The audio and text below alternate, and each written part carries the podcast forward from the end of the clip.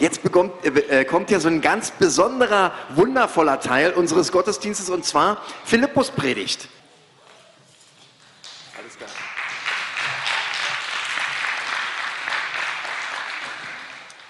Danke, danke, danke. Schön wieder hier vorne zu sein, schön wieder mit euch zusammen in einem Gottesdienst zu sein. Und ich freue mich sehr, heute das Wort Gottes predigen zu dürfen. Ich hoffe, Ihr habt auch alle viel Lust mitgebracht, großen Hunger, weil ich glaube, Gott ist hier und Gott möchte immer in unsere Herzen sprechen. Amen.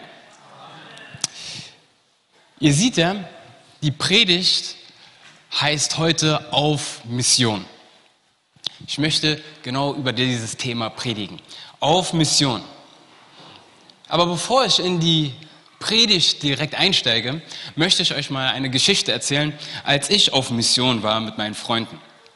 Und zwar war es in der zweiten Klasse, als ich meine erste Klassenfahrt hatte. Da sind wir ähm, an die äh, Ostsee gefahren und waren da mit der ganzen Klasse und haben dann halt zugesehen, wie manche Leute da waren und geangelt haben. Ja? Und deswegen habe ich auch dieses Bild genommen. Und es war so interessant, wir waren halt noch klein, zu sehen, wie, wie geduldig die Leute da standen und halt angeln wollten. Natürlich hatten wir nichts bei zum Angeln. Ich und mein Kumpel Steve damals dachten uns, ey, wir wollen auch angeln. Also was haben wir? Womit können wir Fische fangen? Wir haben nichts anderes als unsere beiden Hände. Also gehen wir ins Wasser, schauen uns die Fische an und versuchen mit unseren Händen reinzugreifen und irgendwelche Fische zu schnappen. Ihr könnt es euch vorstellen, wir haben es nicht geschafft. Ja. Was wir gefangen haben, war eine Qualle. Ich habe sogar noch ein Foto davon. Ich war so glücklich über die Qualle, als wäre es der größte Fisch gewesen. Ja. Das Ding ist, ich habe Leute gesehen, die etwas getan haben und meine Herzenssehnsucht war, ey, ich will dasselbe machen. Ich hatte zwar nicht die Utensilien, die nötig waren, aber das, was ich hatte, habe ich genutzt. Ein paar Jahre später, und dieses Erlebnis ist mir auch im Kopf geblieben, vor allem wegen diesem Foto. Aber ich bin nie wieder zum Angeln irgendwie gegangen. Ich hatte nie wieder einen Schnittpunkt, nie wieder einen Berührungspunkt damit. Und dann, als ich in der sechsten Klasse war, kam mein Kumpel Timo zu mir und meinte, ey, ich weiß, wo wir an einer Stelle angeln gehen können. Und ich war so, was, du angelst? Woher weißt du, wie man angelt? So. Er sagt, nee, jemand hat mir erklärt und so. Und ich meinte, ja, hast du, hast du eine Angel?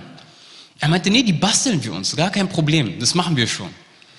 Da dachte ich mir, okay, haben wir uns getroffen, sind rausgegangen. Dann hat er einfach so einen Ast genommen, ja, hatte dann so eine Schnur und dann hat er wirklich versucht, damit eine Angel zu, zu basteln. Wir sind damit ans Wasser, haben gewartet. Und wenn man noch jung ist, hat man ja nicht viel Geduld. Ja? Und nach zehn Minuten war ich schon richtig demotiviert. Ja? Ich dachte mir, was machen wir hier eigentlich? Ja? Du, du stehst hier mit einem Stock, mit irgendeiner Schnur da vorne. Das wird niemals etwas. Aber er war so motiviert und hat gesagt, doch, wir müssen warten, wir schaffen das schon. Also standen wir da und haben gewartet, gewartet und irgendwann hat er mir mal den Stock überreicht. Und als ich auf einmal den Stock gehalten habe, auf einmal hatte ich auch ein bisschen Spaß dran. Auf einmal dachte ich mir, oh, bei mir kommt der Fisch, 100 Prozent. 100 Prozent, der kommt bei mir. Und dann standen wir da und auf einmal hat es wirklich gezupft. Und ich war komplett überfordert. Ich wusste nicht, was ich machen soll.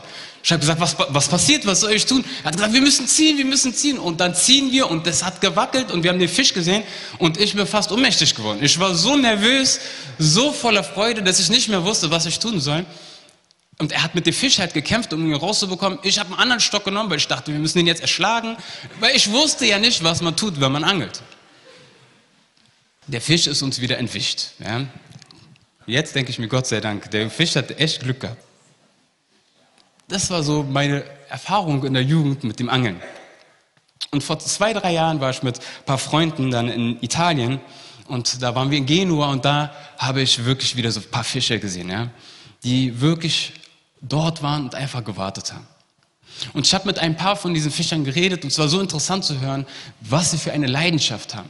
Dass sie die ganze Zeit im Stillen da stehen ja, und an manchen Tagen nicht mal was fangen.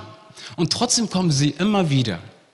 Und das Witzige ist, ich habe mal im Internet geguckt, wenn, wenn dann Fischer mal so einen richtigen Fang machen, ja, also ich glaube, manche Männer sind glücklicher, wenn die so einen großen Barsch in der Hand haben, glücklicher als auf ihren Hochzeitsbildern. Ja, es ist unglaublich, was für eine Freude sie ausstrahlen in ihren Gesichtern, wenn die so einen riesen Oschi gefangen haben. Ja, unglaublich.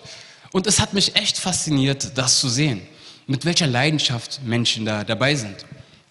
Warum erzähle ich das? Bei uns als Christen oder was wir in dem Wort Gottes sehen, wenn wir darüber nachdenken, was bedeutet es, als Christ zu leben, ist das Wort, was wir oft sehen, nachdem wir Kinder Gottes geworden sind, dass es so ein Überthema gibt. Und zwar, wir wollen ein Leben leben, was gottgefällig ist. Ja? Ein gottgefälliges Leben.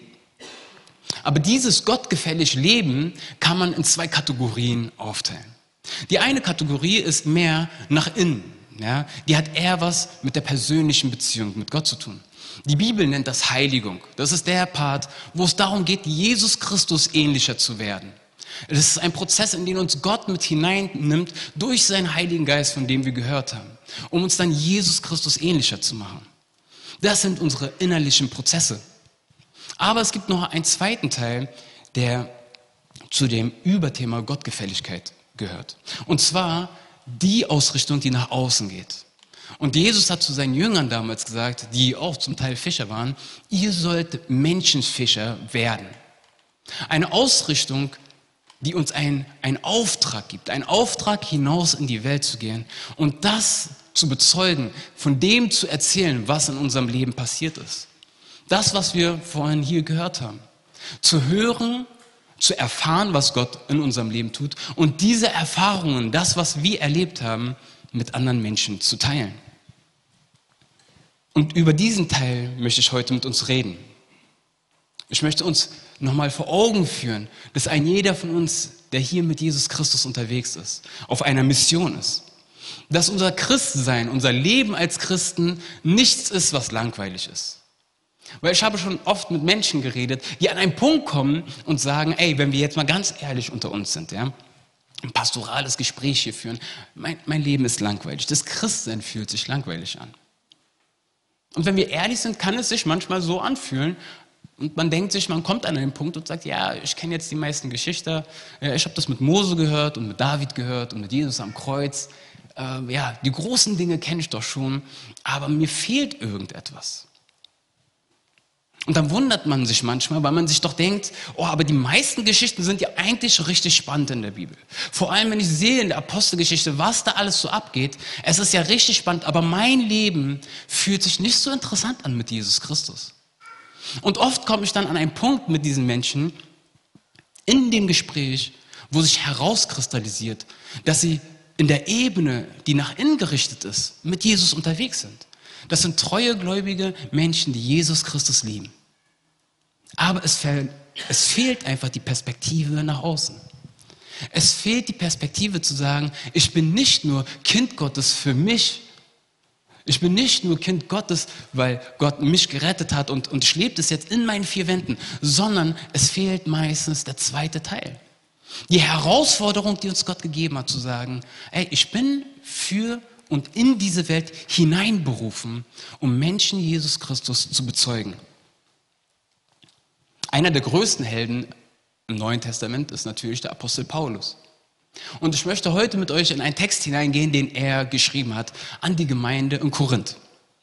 Ein, zwei Worte zu Korinth, wenn wir manchmal so diese Bücher lesen, Korinth, Ephesus hin und her, sagt uns das gar nicht so viel. Wir haben es zigmal gehört, aber wir haben nicht so ein Bild vor Augen. Und Korinth war eine Stadt, die kann man vergleichen, die war damals so, was heute New York ist. Ja? Man kann sie auch mit Berlin vergleichen. Eine Großstadt, viel, da war viel Leben, da gab es viele Ideologien, viele, ja, viele verschiedene Dinge, die gefeiert worden sind, angebetet worden sind. Es gab alles Mögliche an Gedankenströmen. Es war eine eine Stadt, die voll war, nicht irgendein kleines Dorf, sondern eine Stadt, wo sehr, sehr, sehr viel los war. Und ich kann euch auch eine Sache verraten. Meistens, wenn Paulus einen Brief an eine Gemeinde schreibt, dann gibt es oft Dinge, worüber er zu meckern hat. Ja? Aber es ist gut, diese Briefe zu lesen, denn er zeigt uns das Ideal. Er, er richtet immer uns darauf aus, wie etwas sein sollte. Und wir werden uns im ersten Korintherbrief das Kapitel 9 anschauen. In den ersten 15 Versen redet Paulus darüber, über seine Berechtigung als Apostel. Und er redet mit ihnen darüber, dass er sagt, ey, ich bin von Gott berufen, weil das hatten viele kritisiert und er sagt, und er geht noch weiter rein und sagt, ey, ich dürfte sogar verlangen, dass ihr mich bezahlt, aber von euch will ich auf gar keinen Fall einen Cent nehmen. Ja, also er ist so richtig erbost, weil die Gemeinde in Korinth auf ihn herabgeschaut hat. Und nun hat er in den ersten Versen mit ihm geredet und hat ihm gezeigt und gesagt, ey, so geht das nicht. Ich habe von Gott einen Auftrag bekommen. Ich habe den Auftrag bekommen, das Wort Gottes zu predigen. Und nun malt er ihn vor Augen, was es bedeutet, diese Mission zu leben. Wir lesen im Kapitel 9, 16 bis 18. Dass ich die rettende Botschaft verkünde, ist allerdings kein Anlass, mich zu loben. Ich muss es tun. Diese Aufgabe kann ich mich unmöglich entziehen. Und wehe mir, wenn ich das Evangelium nicht verkünden würde. Hätte ich die Aufgabe freiwillig übernommen, so könnte ich dafür Lohn beanspruchen. Doch Gott hat mich dazu beauftragt. Ich habe keine andere Wahl. Habe ich dann überhaupt einen Lohn zu erwarten? Ja. Was sagt Paulus hier genau? In diesen drei Versen kristallisieren sich vor allem zwei Hauptaspekte heraus. Paulus sagt der Gemeinde und zeigt der Gemeinde, wie sehr das Christsein verbunden ist mit dem mit der Mission Gottes. Mit der Mission, das Wort Gottes hinauszutragen. Nicht nur das Wort Gottes rauszutragen in einer, in einer Form von Wissensvermittlung, sondern von dem Leben mit Jesus Christus. Das, was dir selbst in deinem Leben passiert ist. Das, was du erlebst tagtäglich. Das, was Gott in deinem Leben getan hat. Das von Herz zu Herz mit anderen Menschen zu teilen. Paulus macht klar und sagt, wie könnte ich nur nicht darüber reden? Das soll fern von mir sein. Diese Mission ist nicht eine Aufgabe, die nur von außen an uns herangetreten wird. Diese Mission ist ein Teil unserer Identität als Kinder Gottes. Es ist etwas, was uns auszeichnet. Das Interessante ist, dass Paulus dann in dem Vers 17 darüber redet, ey, es ist ja nicht so, dass ich mir das freiwillig ausgesucht hätte, sondern Gott hat mich dazu beauftragt. Ich habe gar keine andere Wahl. Und wenn du die Geschichte von Paulus kennst, dann weißt du, dass Paulus nicht unbedingt eine übliche Bekehrungsgeschichte hatte. Ja, er saß nicht in einem Gottesdienst, wo am Ende jemand gesagt hat, ey, schließt alle die Augen, wir beten jetzt ein Übergabegebet und dann hat er sich für Jesus Christus entschieden. Nein, es war so, dass Jesus Christus ihn auf einmal erschienen ist, als er auf dem Weg war, andere Christen zu verfolgen.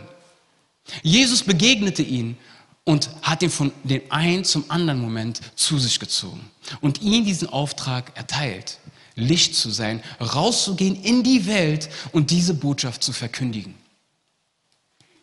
Also sagt Paulus, ey, keiner, ich, also ich brauche mir nicht auf die Schulter klopfen. Und es braucht auch kein anderer Mensch mir auf die Schulter klopfen, dafür, dass ich das Evangelium verkündige, dafür, dass ich rausgehe und über Jesus Christus rede und das, was er in meinem Leben alles vollbracht hat.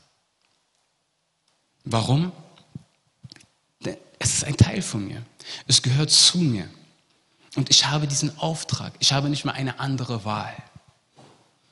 Er sieht es als Teil seiner Identität, darüber zu reden. Aber auf einer Seite sagt er im Vers 17, dass er kein, also dass er, also er, also im Vers 18 sagt er, habe ich dann überhaupt einen Lohn zu erwarten? Also er beginnt am Anfang und sagt, ich brauche mir ja nicht auf die Schulter klopfen. Und danach geht er über und sagt im Vers 18, habe ich dann überhaupt einen Lohn zu erwarten? Und er bejaht diese Frage. Was ist dieser Lohn? Über was meint Paulus, wenn er von diesem Lohn redet? Der eine oder andere mag hier sitzen und sich denken, ey, der Lohn ist wahrscheinlich das, was im Himmel Jesus Christus uns geben wird. Und das ist gar nicht falsch. Es steht in anderen Bibelstellen, all das, was wir hier auf Erden tun, all das, wo wir uns abmühen, um den Namen Jesus Christi groß zu machen in dieser Welt, ja, das ist nichts, was nicht gesehen wird. Jesus sieht alles und wir werden unseren Lohn im Himmel bekommen. Aber das ist nicht das, worüber Paulus an dieser Stelle redet. In Vers 23 Im selben Kapitel sagt er, dies alles tue ich für die rettende Botschaft, damit auch ich Anteil an dem Segen erhalten, den sie verspricht. Paulus malt hier das Bild und sagt, das, was ich vor Augen habe, wenn ich Jesus Christus verkündige, das, was ich vor Augen habe, wenn ich die Mühen auf mich nehme, anderen Menschen, die Jesus nicht kennen, von meiner Geschichte mit Jesus zu erzählen. Das, was ich vor Augen habe, ist der Moment, wo sie Kinder Gottes werden. Der Moment, wo Gott ihnen begegnet und sie mit hineinnimmt in die Familie. An dieser Freude möchte Paulus teilhaben. Paulus möchte Freude daran haben, zu sehen, wie andere Menschen aufblühen in Jesus Christus. Menschen, die davor Jesus Christus verflucht haben. Menschen, die gesagt haben, ey, das ist doch alles Aberglaube, das brauche ich nicht, ich komme alleine zurecht. Und wenn Gott ihnen dann begegnet und ihn als dieses Gefäß nutzt, als dieses Sprachrohr nutzt, an diesem Segen will er teilhaben. Daran hat er Freude. Von wo hat Paulus dieses Bild? Er hat dieses Bild von Jesus Christus. Denn als Jesus Christus ans Kreuz gegangen ist, hat er genau dieses Bild vor Augen gehabt. Als er ans Kreuz ging, unter all der Qual, all dem Leid, all der Schuld, die er getragen hatte, hat er dein und mein Gesicht vor Augen. Er hatte uns im Sinn.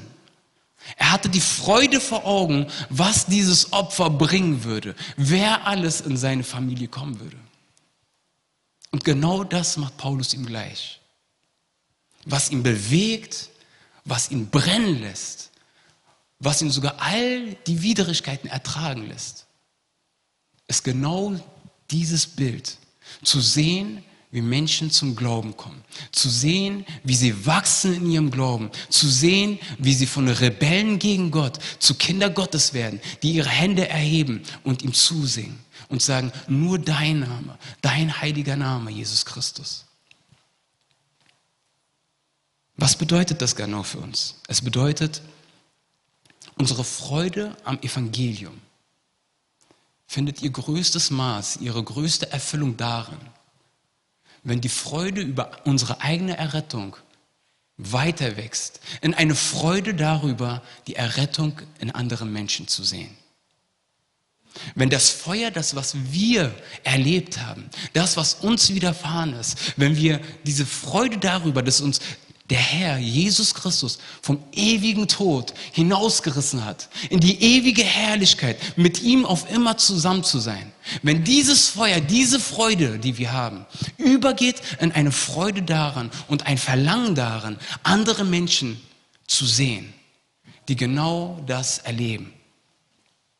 Das ist es, worüber Paulus hier redet. Ich halte diese Predigt nicht, weil ich jetzt hier vorne stehe und euch sagen will, ey, ihr macht das alle nicht. Ich weiß von vielen, von etlichen von euch, dass ihr schon über Jahre für Menschen betet, die euch auf dem Herzen liegen. Für Menschen betet, die euch nahe liegen in der Familie. Für Menschen betet, wo ihr wisst, ey, sie müssen den Herrn kennenlernen. Ich möchte, dass sie auch in die Ewigkeit kommen mit Jesus. Ich möchte, dass sie das erleben, was ich erlebt habe. Und manchmal kann dieser Prozess demotivierend sein. Manchmal kann dieser Prozess dich an einen Punkt führen, wo du sagst, ich weiß nicht mehr weiter. Was soll ich jetzt noch machen? Aber vielleicht sitzt du auch hier und hast noch nie diesen Schritt gewagt, mit anderen über Jesus Christus zu reden. Weil du dir gedacht hast, was kann ich schon tun? Was habe ich schon zu erzählen? Egal zu welcher Kategorie du gehörst, Denk an die Geschichte, die ich am Anfang erzählt habe. Wenn du zu der Person gehörst, die sagt, wie lange habe ich schon gebetet? Wie lange habe ich schon gehofft? Es macht doch keinen Sinn. Denk an diese Fische, die tagelang im Wasser stehen, sich nicht bewegen, ruhig sind.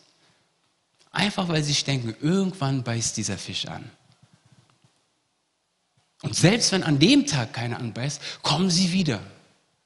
Weil sie wissen, wenn ich einfach nur ruhig und still hier warte, wenn ich mit dem komme, was ich habe, wenn ich die Route immer wieder auswerfe, dann wird dieser Tag kommen. Und wenn du zu denen gehörst, die sagen, aber ich habe doch gar nicht das Werkzeug, was habe ich zu sagen? Dann tu es wie ich als kleiner Junge. Greif einfach mit den Händen rein. Arbeite mit dem, was du hast. Es geht nicht darum, dass du jedes Buch der Bibel kennst, dass du all das Wissen der Welt hast. Das Wichtigste, was du hast, ist deine Geschichte mit Jesus. Es ist deine Liebe, die du zum Herrn hast. Es ist die Liebe, die Gott zu dir hat, von der du jedem erzählen kannst.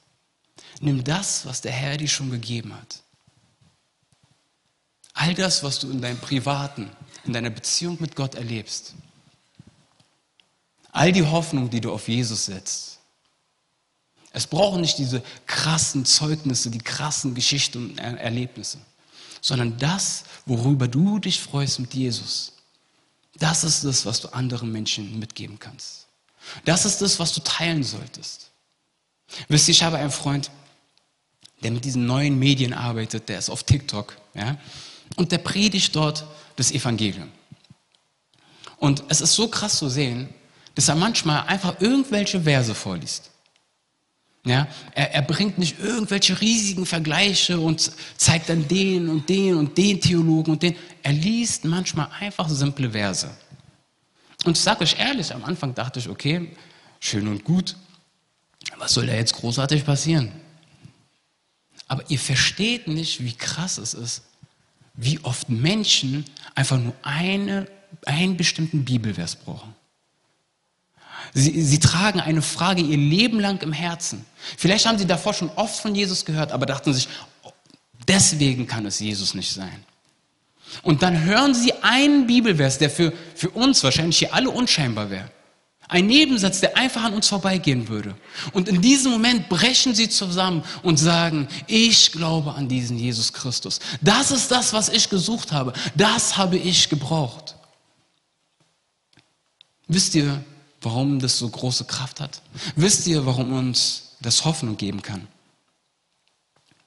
Weil uns eine Sache immer wieder bewusst sein muss. Ja, Paulus sagt uns, geh raus. Lebe die Mission. Rede von deinem Herrn, deinem König und deinem Gott. Aber wisst ihr, was er nicht sagt? Es ist von dir abhängig, dass die Menschen zum Glauben kommen. Du musst die Menschen zum Glauben überreden. Dass der Mensch Jesus Christus erkennt. Dass er die Schönheit Gottes erkennt. Die Schönheit der Gnade Gottes. Die Schönheit vom Kreuz. Die Schönheit von dem, was es bedeutet, auf ewig mit Gott zusammenzuleben. Das kann nur Gott tun. Die Augen öffnet Gott selbst. Das Herz verändert Gott selbst. In dem Propheten Hesekiel lesen wir, wie Gott sagt, ich werde kommen und ihnen einen neuen Geist geben. Ich werde kommen und ihnen das Herz aus Stein nehmen und ein neues Herz geben. Wir brauchen nur die Bereitschaft zu sagen, sende mich Gott. Ich komme mit dem, was ich habe. Mit dem, was ich habe, werde ich gehen und ich werde ein Zeugnis sein. Mit dem, was ich habe, werde ich erzählen, was du in meinem Leben getan hast. Und dann kommen diese Gott-Momente, wo Gott sich offenbart und es ihm wie Schuppen von den Augen fällt. Wenn wir das nicht vor Augen haben, dass es Gott ist, der errettet, dass es Jesus ist, der errettet und wir uns diesen Druck selbst auferlegen, oh, ich muss jetzt Menschen erretten dann passiert eins von zwei Sachen. Entweder wirst du ganz komisch, weil du dann jedem auf den Keks gehst. Ja? Dann bist du, hast du jeden Menschen nur als Missionsfeld vor Augen ja? und nervst einfach jeden auf der Arbeit. Quatschst einfach jeden voll in jeder Sekunde. Jemand grüßt dich morgens und du sagst, ja, kennst du den Herrn Jesus Christus? Versteht ihr, wir dürfen auch auf einer gewissen Art und Weise normal sein. Wenn wir über Jesus Christus reden, wird es immer Momente geben, wo Leute sagen, ach, die Person spinnt ein bisschen, die glaubt an diesen Gott. Es wird immer wieder Menschen geben, die das sagen werden. Versteht mich nicht falsch.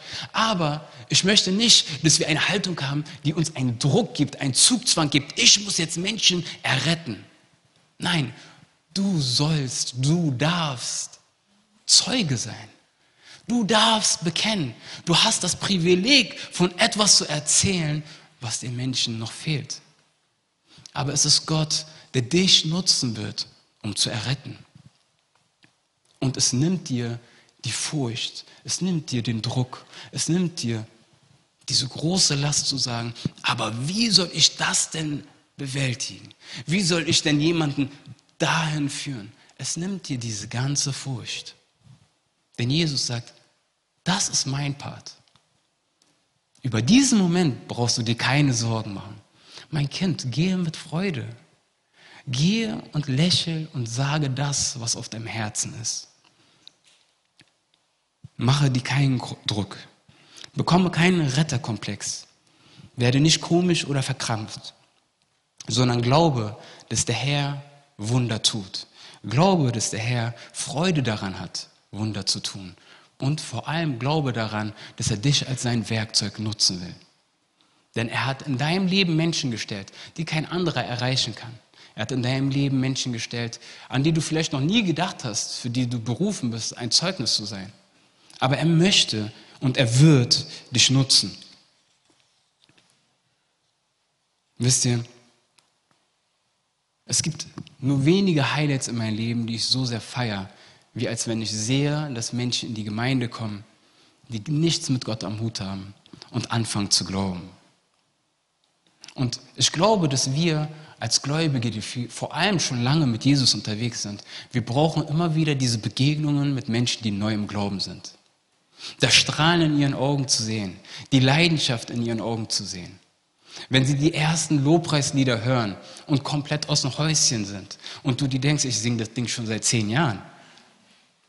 Aber dann siehst du, wie das Herz dieser Person brennt und die wird bewusst, was du eigentlich hast in deinem Herrn und Erlöser. Wir brauchen diese Begegnungen. Aber wisst ihr, was wir auch brauchen? Wir brauchen auch immer wieder es, auf dieses Schlachtfeld der Gedanken, in diese geistliche Dimension hineinzutreten. Und immer wieder herausgefordert zu werden. Immer mal wieder auch diese Ablehnung zu spüren. Oh ja, es ist manchmal schwer. Oh ja, dir wird auch Ablehnung oft um die Ohren gehauen.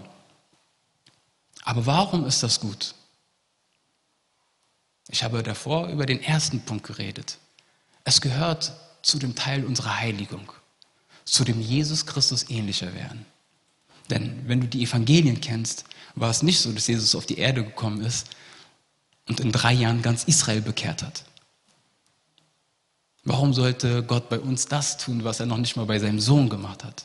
Aber der Vater nutzt diese Dinge, um uns Jesus Christus, Christus ähnlicher zu machen. Vor allem nutzt er das aber auch, um uns abhängig zu machen von Gott selbst. In all diesen Dingen wachsen wir. In all diesen Dingen lernen wir Gott mehr kennen. Und vor allem, wenn wir abhängig von Gott. Wir suchen seine Präsenz mehr. Denn wenn du merkst, dass Personen Nein dazu sagen, aber dein Herz mehr und mehr für sie wächst, dann bist du abhängig von Gott. Es verändert deine Gebetswelt. Es verändert die Art und Weise, wie du zu Hause denkst. Und ich glaube, das ist manchmal das, was unsere Seele braucht. Denn wir sind sehr schnell dazu geneigt, nur auf unser Leben zu gucken, in unser Gebetsleben nur auf uns zu achten. Aber das, was Gott möchte, ist unsere Ausrichtung nach draußen. Er möchte, dass wir unsere Netze auswerfen, unsere Route auswerfen, dass wir brennen für diese Botschaft, dass wir sie bezeugen und anderen Menschen predigen. Das, was ich uns heute als Aufgabe mitgeben möchte, ist, dass wir uns doch vielleicht überlegen in den nächsten ein, zwei Wochen und einfach ehrlich mit Gott selbst sind und sagen, Herr, wie oder was kann ich anderes in mein Leben hineinbringen, um diese Botschaft rauszuführen? Das kann für jeden was anderes bedeuten. Für den einen kann es sein, er hat es noch nie gemacht, sie hat es noch nie gemacht. Und deine Frage wird sein, Gott, schenke mir den Mut. Wo soll ich anfangen? Manch anderer macht das vielleicht regelmäßig. Aber auch da fordere ich dich heraus, Gott zu fragen, Herr, wo darf ich den nächsten Schritt gehen? Wie sieht es in meinem Leben praktisch aus, ein Zeuge zu sein? Dich zu bezeugen, Jesus Christus, und diese Mission zu leben. Ich gebe euch meinen persönlichen Favoriten, den wir auch immer wieder in der Bibel sehen. Es ist immer gut, Menschen zum Essen einzuladen. Beziehung zu bauen mit Menschen. Aber das ist auch nicht einfach. Denn Beziehung zu Menschen zu bauen, sein Haus aufzumachen, das kostet dich etwas. Manchmal ist man am Anfang sehr motiviert und geht raus und sagt, jetzt werde ich Menschen von Jesus erzählen und sie einladen. Er macht es mal zwei, drei, vier Monate. Und irgendwann findest du auch deine Mitte. Aber warum sage ich das? Wir müssen uns vor Augen führen, dass es uns was kostet. Diese Mission wird uns was kosten. Es hat Jesus was gekostet, dass du und ich Kinder Gottes sind. Es hat den Aposteln was gekostet und den Diakonen was gekostet, um das Fundament der Gemeinde zu legen, von dem der Eckstein Jesus Christus ist. Es hat den Kirchenvätern was gekostet, all den Märtyrern, wir haben es heute gesungen, es hat ihnen was gekostet. Deswegen lass mich dir auch heute sagen, es wird dich was kosten, auf diese Mission zu gehen. Aber weißt du was? Wenn du die Freude vor Augen hast, zu was das letztendlich führt, dass diese Menschen auf ewig mit Jesus Christus verbunden sein werden, dann wird es das alles wert sein. Aber nimm das mit, frag dich, frag den Herrn. Gott, wem willst du mir aufs Herz geben? Herr, wie darf ich einen Dienst machen? Herr, wo darf ich vielleicht gastfreundlicher werden? Für manch anderen wird es auch vielleicht eine, Sache, eine Antwort sein, wo Gott dir sagt, ey, schau mal, da ist doch jemand, der sehr, sehr missionarisch aktiv ist. Unterstütze du ihn. Unterstütze du ihn mit Gebet. Unterstütze diese Person finanziell. Unterstütze diese Person vielleicht praktisch. Vielleicht legt dir Gott die Challenge aufs Herz und du fragst einfach mal, ey Leute, kann ich da mal alle zwei Wochen irgendwie praktisch mit anpacken? Es kann so viele verschiedene Ebenen haben von helfen. Das Wichtige ist nur, Nummer eins, bist du bereit dazu? Und Nummer zwei, gibst du Gott keine Grenzen in seiner Kreativität. Denn da, wo ein Wille ist, da, wo ein ehrliches Flehen darum ist, Herr, hier bin ich, nutze du mich, da wird Gott antworten. Amen. Lass uns nochmal die Augen schließen. Ich möchte einfach nochmal dafür beten. Himmlischer Vater, ich möchte dir von ganzem Herzen dafür danken, dass wir uns Kinder Gottes nennen dürfen. Herr, ich möchte dir dafür danken, dass du uns dieses Geschenk gemacht hast, uns mit deinem Geist zu erfüllen, dass du Geist Gottes in uns lebst und uns dem Bild Jesu Christi ähnlicher machst. Und Herr, wir wir stehen hier vor dir als dein Haus, als deine Gemeinde. Und Herr, ich bete dafür, dass die Ausrichtung nach außen, ein Herz von Mission, ein Herz von Evangelisation, ein Herz dafür, ein Zeuge zu sein von dem, der der Höchste ist, der alles erschaffen hat, dass du das entfachst in uns. Herr, ich bete dafür, dass du in den nächsten zwei Wochen redest, Herr Türen öffnest, eine Leidenschaft dafür gibst, eine Bereitschaft, ein Opfer dafür zu geben, eine Bereitschaft zu sagen, ja, ich möchte diesen Weg gehen. Ich möchte auch diese Herausforderung annehmen. Herr, ich danke dir dafür, dass du das perfekte Beispiel bist für diese Mission. Denn du, himmlischer Vater, warst es, der auf Mission gegangen ist, indem du deinen Sohn gegeben hast dass er für uns am Kreuz stirbt. So helfe du uns, es dir gleich zu machen. Diese Gefäße zu sein, die Boten der besten Botschaft der Welt zu sein. Und Herr, ich möchte auch für jeden Einzelnen beten, der jetzt heute hier ist und der dich vielleicht noch nicht kennt, Herr, noch nicht in einer Beziehung mit dir lebt, dessen Augen noch nicht gesehen haben, wer du bist, Jesus Christus. Heiliger Geist, komm und wirke du in deiner Kraft. Tue das, was du in deinem Wort gesagt hast. Schenke du deinen Geist und ein neues Herz. Herr, ich bete für all die Gebete, die seit Jahren schon gesprochen werden. Für Freunde, für Familie, für Bekannte.